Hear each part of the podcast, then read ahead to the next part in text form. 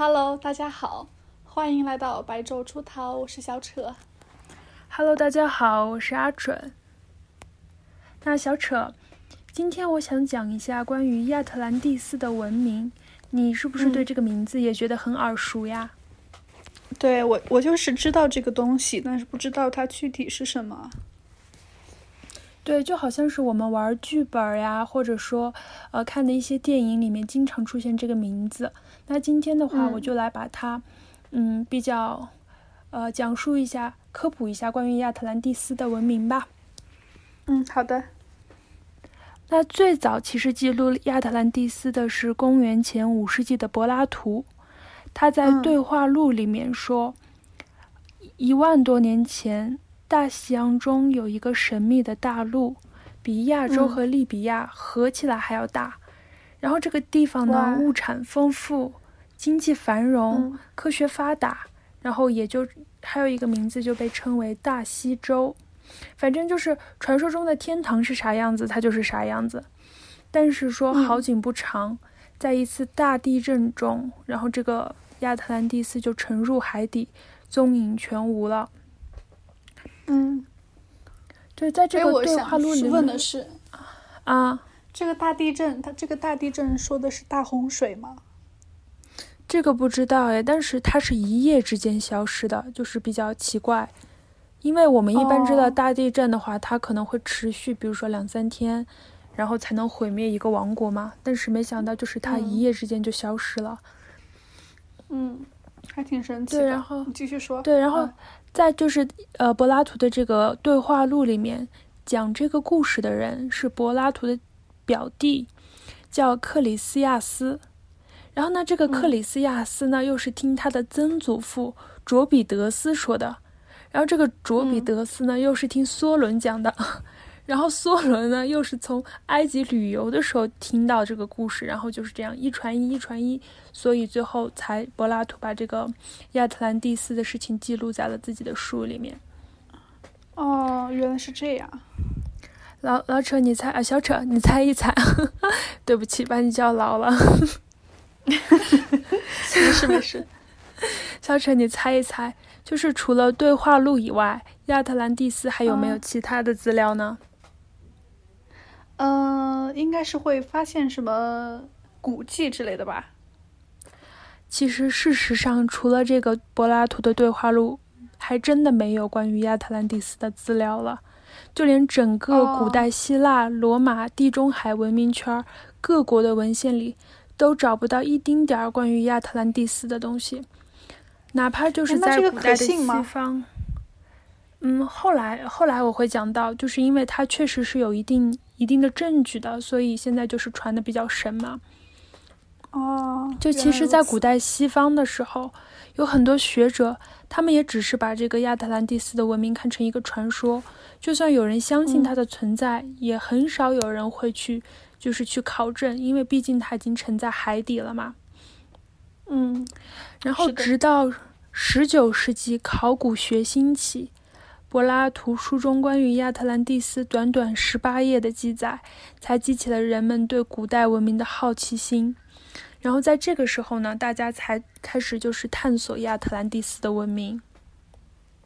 哦，对，然后呃，就其实大家都知道亚特兰蒂斯的传说出自于柏拉图嘛，但大家没有、嗯就是没有详细的去想，这个柏拉图为什么要讲这个亚特兰蒂斯？难道就只是为了讲一个传说、一个故事吗？其实也不是这样的，他讲这个呢，是为了证明上天如何惩罚信奉假神的人。因为大家都知道柏拉图嘛，一个哲学家，他的话就很嗯善于把预言，就是用预言把抽象的观念和辩论，就变成引人入胜的故事。然后他曾经就杜撰了许多故事来证明自己的观点。那在这个故事里面呢，柏拉图关注的就是雅典人的智慧、崇高和政治的影响，而不是亚特兰蒂斯。这个沉默的亚特兰蒂斯在柏拉图的这个故事里面，其实就是反衬雅典城邦的优越性，就只起了这样一个短短的哦作用。对，但是相信这个故事的人就说柏拉图暗示了这个故事是真的，因为讲出这个故事的柏拉图的表弟嘛，就是克里斯克里西亚斯，嗯，他在对话里面再三强调，真的是有这个亚特兰蒂斯存在的。然后柏拉图他也说了，哦。他说这个故事呢，好就好在它是真的。对，然后当然他其实也是有反对的意见的，嗯。就是柏拉图的徒弟，就我们大家都知道的亚里士多德，他呢就认为亚特兰蒂斯就是一个虚构的故事，他的老师只是为了让自己说的这个话更有说服力，才杜撰出了这样一个故事。哦，我觉得也有一点一定道理吧。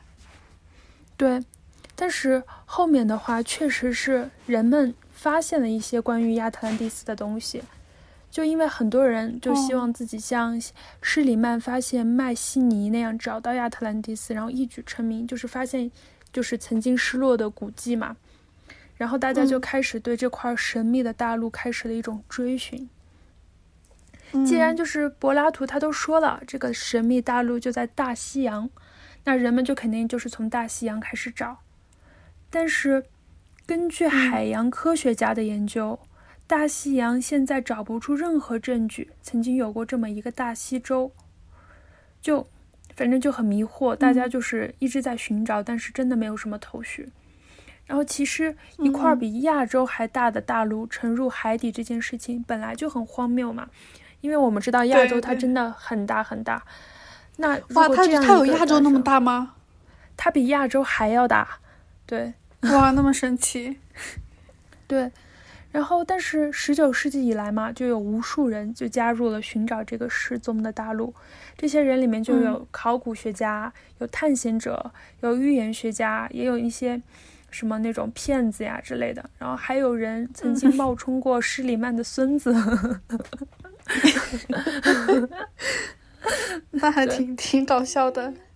对，但其实有三个地方，大家是在这三个地方发现过关于亚特兰蒂斯的踪迹的。嗯，哪然后三个地方呀？第一个地方呢，第一个地方呢就是巴哈马群岛。一九六七年的时候，对美国的一个飞行员，他在大西洋的巴哈马群岛低空飞行的时候，突然发现水下几米有一个巨大的长方形物体。然后第二年的时候，考察队就在安德罗斯岛附近的海下发现了一座古代寺庙的遗址。对，嗯然后这个古代寺庙的遗址呢，长三十米，宽二十五米，成了一个正方形的形状。在比米尼岛附近的海下五米，发现了一座平坦的、经过加工的岩石大平台。就反正是，对，就有一个那种遗址在水底下。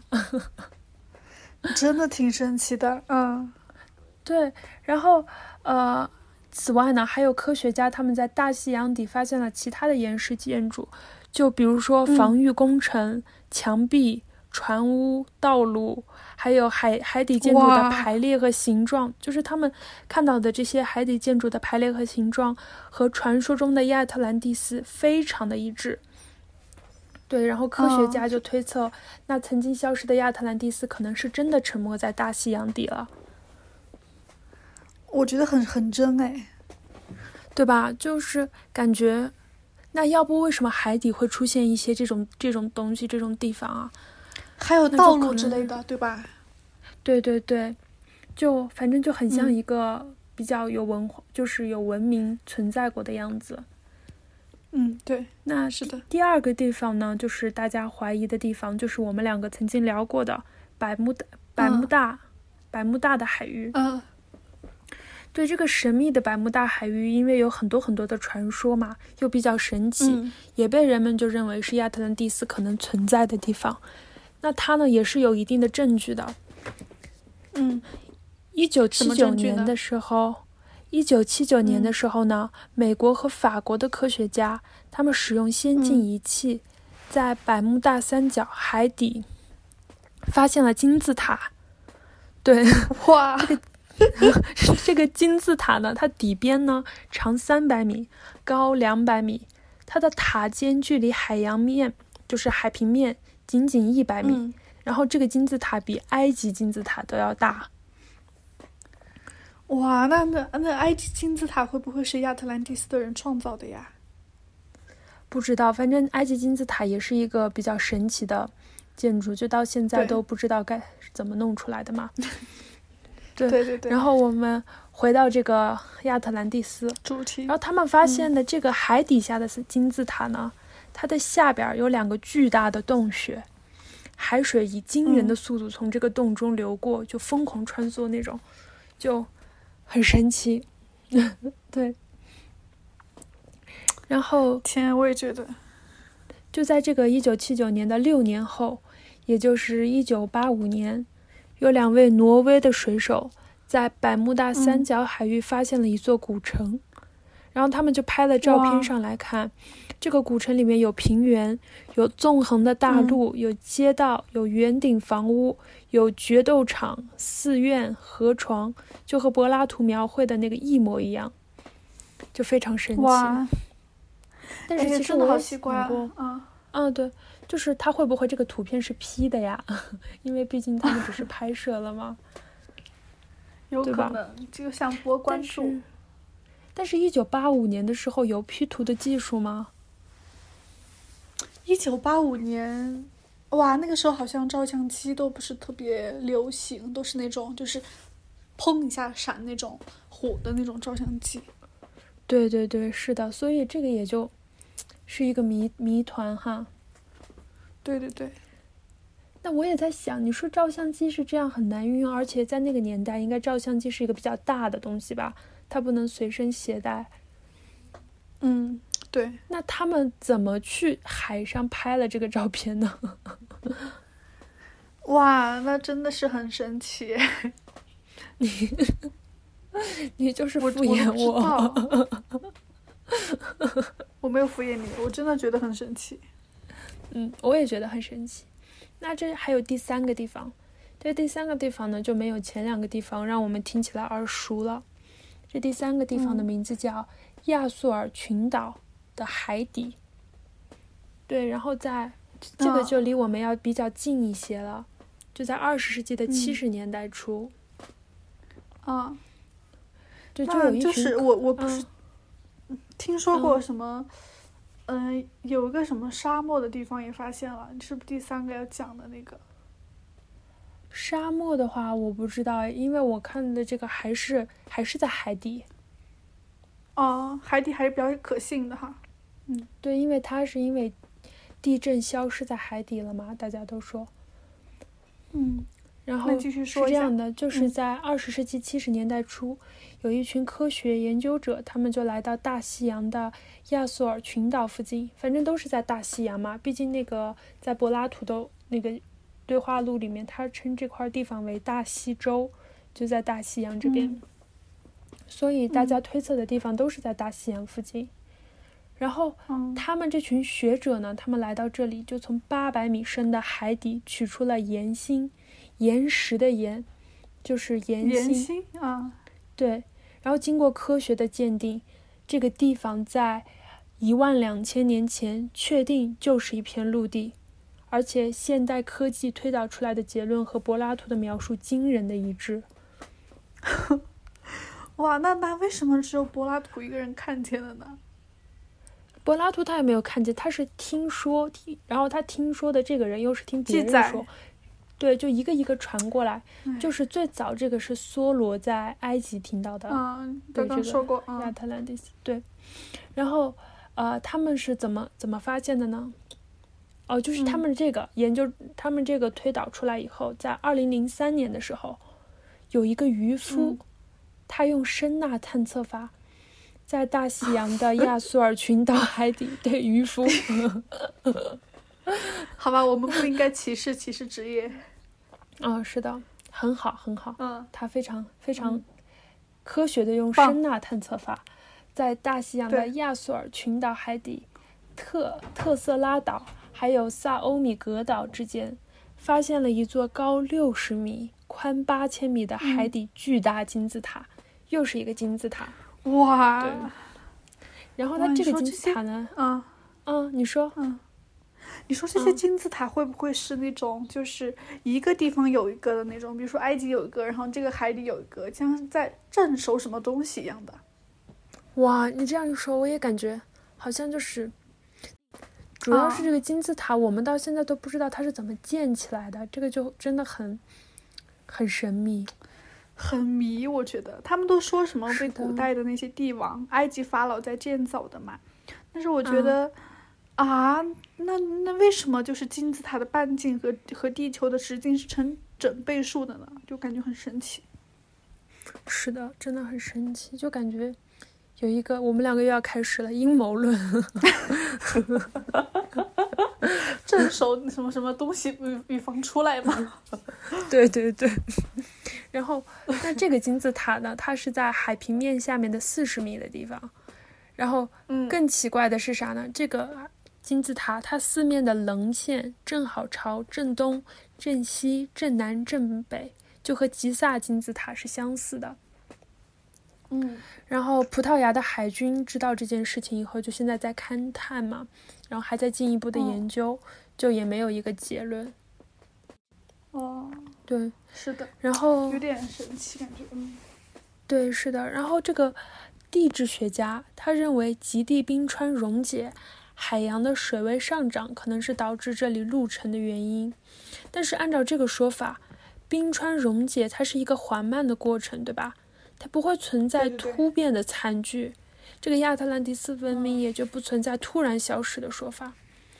然后这个亚特兰蒂斯的人呢，就如果是这样的话，亚特兰蒂斯的人就会有充足的时间迁徙到其他地方去生根发芽。哦，对吧？就哪怕是地震的话，地震的话，那总有亚特兰蒂斯的人，他不在这个大陆上吧？总有人，他比如说亚特兰蒂斯的探险家，他去别的地方了。但是到现在都没有一个亚特兰蒂斯人，就这个也很奇怪。会不会有人承认了，然后就被？被闭口，就是他承认自己是亚特兰蒂斯人，大家都觉得说你说谎吧，你这个人，就可能以为就他跟那个施里曼的孙子一样是骗人的。啊，对，我觉得可能就是，可能那些在那那一群说谎者当中呢，可能就是有真的亚特兰蒂斯的后代，但是呢，他都被那些说谎者就是全带跑了，大家就是都不相信他们，然后他们他也在其中也被也被不相信了。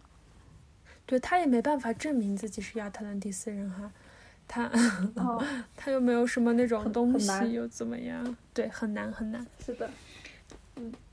然后呢，路程还有就是路程，它大概发生在距离现在七八千年以前。那如果这个说法是成立的，现在考古学界的美洲人种分布、文明起源一系列的理论又要全部推翻，就。反正是，这个亚特兰蒂斯文明，它这个说法是有一个小 bug 的，对，就是这样。哇，我真的觉得很神奇，这些我还是比较相信我们俩的阴谋论。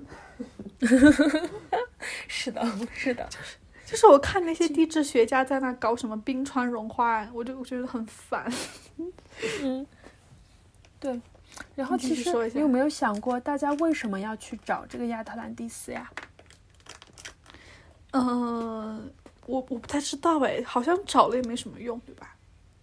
是是这样的，其实亚特兰蒂斯它非常非常强大，它是作为史前超文明的强大帝国，然后它拥有很多很多，对，让今天的科技都汗颜的神秘力量，然后最令人瞩目的就是亚特兰蒂斯的能源系统，对，它它怎么了？就它的能源系统非常强大嘛，它不知道就有一个什么，反正有一个神秘的力量，就让它这个地方可能是比我们现在都要发达，就非常非常发达。它这个地方亚特兰蒂斯，对，可能就是那种天上到处都在飞机器人 那样。我们幻想中的未来世界，对，就是未来世界嘛。哎你哎老老准的，就是老准。我们两个。阿准，我问你一个问题哈。好的，就是你相不相信？就是其实我们现在的科技，就是怎么讲呢？就是有些东西是没有古代的人就聪明的。就比如说，嗯、现在如果我们穿越回去的话，那我们也造不出什么手机呀，然后造不出什么电视机呀，然后什么洗衣机之类的，都是某几个聪明的人在那弄弄好之后，我们平常人来使用。其实我们的文明可能就没有那种古代的发达，可能他们那时候很多人都很聪明，都可以制造什么那种乱七八糟的东西。但我们现在是的人是因为几个科学家太厉害了，然后我们懒得去思考，然后就用他们发明的东西。这个不就是我们之前讲过的 AI 吗？哦，是的，是的。就让我们变得越来越 AI 这个。话题，我也不知道，我们两个我们俩反正就被围绕在人工智能、AI，还有就是那种奇奇怪怪阴谋论的世界中无法自拔了。对。其实 小扯，你继续说我还有一个想法，就是我自己的想嗯法，关于亚特兰蒂斯的这个知识的文明的知识，我们已经就科普结束了。然后现在我跟你讲一下嗯我自己的小想法哈，就是我打嗯开脑洞想，你说会不会就说，其实亚特兰蒂斯它确实沉入海底了。而且这个王国嗯确实存在，到今天都存在，甚至有亚特兰蒂斯的人在里面生活，但是他们不与嗯我们，不与我们来往，就是他跟我们是对隔绝、隔绝的。但他们的文明其实更哇要发达一点。然后我们知道的，他们就我们会把他们当做外星人。也许他们真的就哦是在这个地球上生活的，但我们可能某些时候发现了他们的踪迹，就把他们当做外星人了。UFO 那些对吧？对对对麦田怪圈之类的。对，我觉得你这个脑洞脑洞很脑洞我很相信哎，让我想到了海王，不知道为啥。对，海王就是啊，海王他们不就是在亚特兰蒂斯生活的吗？嗯，对啊，就是那种好像真的有那么一个世界，我们不知对我道的。之前，我之前其实第一次听说亚特兰蒂斯，好像就是在那种电影里面。后来就是我们玩了一个剧本嘛，就是在亚特嗯兰蒂斯、寻找亚特兰蒂斯，好像叫这个名字。然后就反正有什么波塞冬啊这些，就各种各样的这种，嗯反正也是和希腊神话紧紧的连在一起的。嗯，对的，我觉得你这个脑洞真的让我觉得，就是我们好像对这个地球的开发才不到百分之三和百分之五，还有很多未知值得去探索那种感觉。就是好像海洋我们都好像都没特别了解多少，深海那些，对吧？对，小扯，我你提到深海的话，你会不会觉得很恐惧啊？我不会觉得很恐惧，你会觉得很恐惧吗？就是我我没有什么海洋恐惧症或者那种，嗯，但是我一想到深海，我觉得那个地方就很黑，然后一片漆黑，然后有很嗯。多很多我们从来没见过的生物在里面生活。我想到这个，我就觉得还是有一嗯。点害怕的。对，未知就是恐惧嘛，我觉得。就是可能到那种嗯。很冰冷、很昏暗，然后就是，其实我觉得如果你就是怎么讲，就坐一个船到从中国到日本，途中就突然间就是怎么讲，船故障了，然后把你停嗯停泊在那种一望无际的大海上面，你也会感觉到很害怕。是的，是的，是的，我也会很害怕。对，虽然就虽然你知道就是很快就看到陆地了，但是你还是会感到很恐惧。对对对，我也是这样的，就是有一种，哎，你敢？其实我们啊，哎，你你哎小丑，你先说，我们两个的就是什么？就是 就是你你你敢坐游轮吗？我游轮敢坐啊，但是总感觉游轮老容易出事情耶。啊、有一点，就是我感觉好像就是在游轮上面，就是犯个罪那种，就是把人抛尸到海底之类的，好像也挺容易的哈。就那种，就是就是就是没有办法会发现，对吧？对对对就没人会知道这件事儿。对，因为也捡不了尸之类的嘛，就是它已经沉到海底了，你也不可能去海底打捞吧？对，哎，还是挺恐怖的。我觉得这些未知的东西，真的还是很害怕。嗯，所以我们还是说一下亚特兰蒂斯吧。其实我知道亚特兰蒂斯是通过一个 YouTuber 的视频，然后我当时看他们讲亚特兰蒂斯嘛，然后我在想，哇，这个这个东西好神奇呀！他们当时就好像说了一下这个亚特兰蒂斯，我之前给你讲到的，长三米，然后把恐龙当宠物。是的，是的，觉得挺特别有意思。然后，哎，你说他们会不会活在？嗯，啊，我听说的亚特兰蒂斯好像也是哎，就是人和个子非常非常高，然后就是他们的宠物就是也是很大的东西，然后就是天上各种机器人在飞那种。对，你说他们会不会活在那个什么地？地地底下，或者是海洋底下，或者海洋的一个什么未知的领域，深海的什么未知领域，它是有空气、阳光的那些，也不是不可能哈。对，很有可能。其实我们只是人类，只是我们自己以为的嘛。我们以我们自己的视角去看这些东西，其实还是对吧？我觉得还是我们也有可能只是我们自己的眼光比较狭隘，比较局限。就被局限住了。其实可能有比我们更高等的生物也存在这个地球上，他们可能也在研究我们，他们在找，就比如说他们在找，就是呃，有没有呃亚洲在哪儿啊？亚洲到底存不存在啊？他们也可能在这样找。对，哎，我还我还在想，如果有生活在地底下的嘛，就是那种靠近地心附近的那种群体哈，他们也在往天上钻地，然后。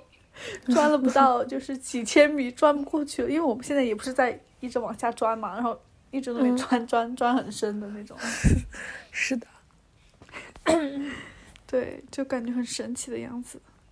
我们这一期会被封吧？我在想，应该不会吧？这一期我觉得我们没有讲什么，没有讲什么。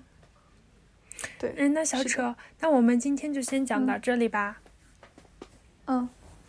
好的，那就感谢大家收听《白昼书堂》，那我们再见喽，拜拜，拜拜。